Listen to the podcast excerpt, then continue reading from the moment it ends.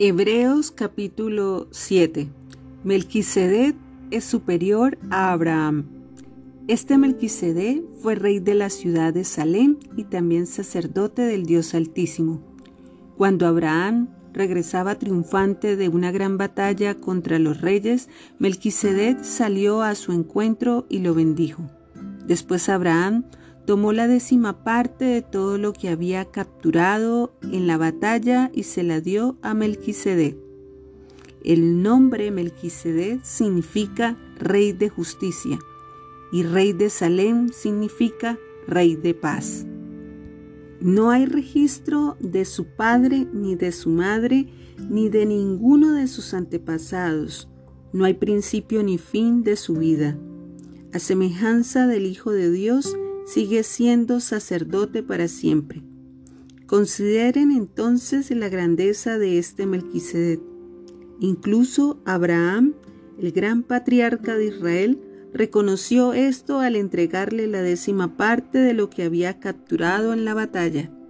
Ahora bien, la ley de Moisés exigía que los sacerdotes que son descendientes de Leví le cobraran el diezmo al resto del pueblo de Israel, quienes también son descendientes de Abraham.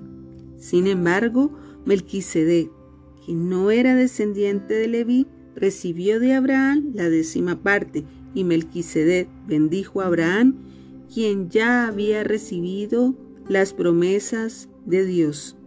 Sin lugar a dudas, el que tiene el poder para bendecir es superior a quien recibe la bendición. Los sacerdotes que reciben los diezmos son hombres que mueren, así que Melquisedec es superior a ellos porque se nos dice que sigue viviendo. Además, podríamos decir que esos levitas, los que reciben el diezmo, pagaron un diezmo a Melquisedec cuando lo pagó su antepasado Abraham. A pesar de que Leví aún no había nacido, la simiente de la cual provino ya existía en el cuerpo de Abraham cuando Melquisedec recibió su diezmo. Entonces, el sacerdocio de Leví, sobre el cual se basó la ley, hubiera podido lograr la perfección que Dios propuso, porque fue necesario que Dios estableciera un sacerdocio diferente con un sacerdote según el orden de Melquisedec en lugar del orden de Leví y Aarón? Y si se cambia el sacerdocio, también es necesario cambiar la ley para permitirlo, pues el sacerdote a quien nos referimos pertenece a una tribu diferente, cuyos miembros jamás han servido en el altar como sacerdotes. Lo que quiero decir es que nuestro Señor vino de la tribu de Judá y Moisés nunca habló de que los sacerdotes provinieran de esa tribu. Jesús es como Melquisedec. Ese cambio resulta aún más evidente ya que ha surgido un sacerdote diferente, quien es como Melquisedec. Jesús llegó a ser sacerdote no por cumplir con la ley del requisito físico de pertenecer a la tribu de Leví, sino por el poder de una vida que no puede ser destruida. Y el salmista lo señaló cuando profetizó.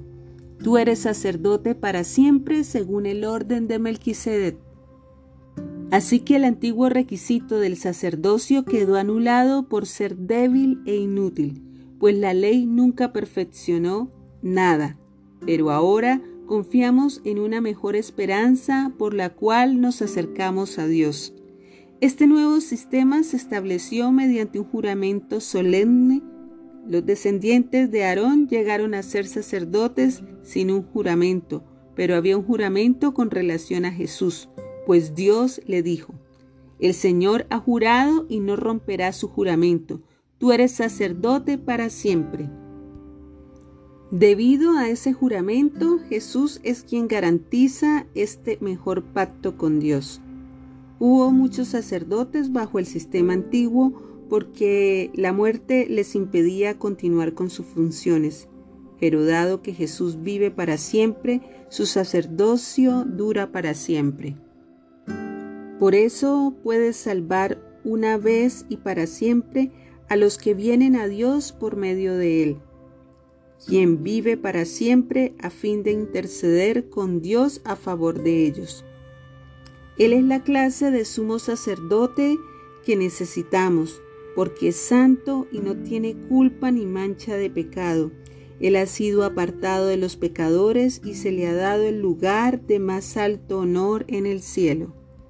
A diferencia de los demás sumos sacerdotes, no tiene necesidad de ofrecer sacrificios cada día.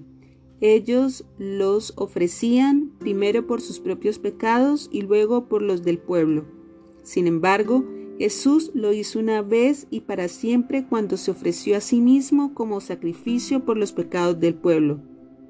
La ley nombra a sumos sacerdotes que están limitados por debilidades humanas, pero después de que la ley fue entregada, Dios nombró a su Hijo mediante un juramento y su Hijo ha sido hecho el perfecto sumo sacerdote para siempre.